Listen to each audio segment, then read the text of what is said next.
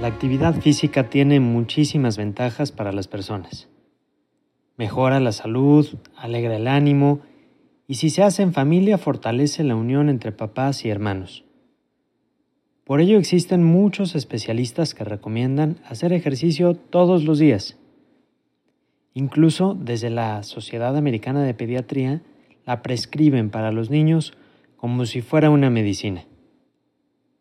Hoy en día vivimos en una época de mucho sedentarismo, donde papás e hijos pasamos mucho tiempo sentados y en el que estamos viendo algunas enfermedades crecer, como la obesidad infantil, la diabetes o inclusive la depresión en los niños.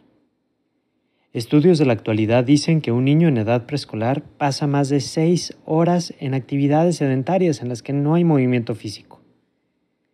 Más del 40% de estos niños pasan más de tres horas al día viendo la televisión o algún aparato tecnológico. Y el promedio de los niños entre 8 y 18 años pasa más de 7 horas diarias enfrente de una pantalla, dicen estos estudios. Cuando los papás participan en juegos activos con sus hijos, no solo les están ayudando a aprender nuevas habilidades, también están fortaleciendo sus relaciones y ayudando a que sus niños aprendan a disfrutar el movimiento de sus cuerpos. Por eso la Asociación Americana de Pediatría nos da los siguientes consejos para que las familias instauren el ejercicio en su casa. Primero, los bebés necesitan 30 minutos al día para una actividad física para garantizar un correcto desarrollo de su función motriz. 2. Los pequeños deben estar activos tres horas o más al día, o cerca de 15 minutos cada hora que estén despiertos. Caminar o algún juego libre son algunos ejemplos de actividades que pueden hacer.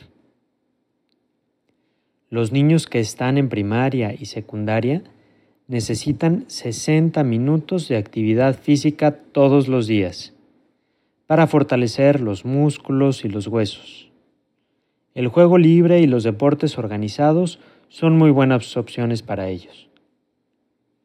Y los adolescentes necesitan también 60 minutos de actividad física diaria.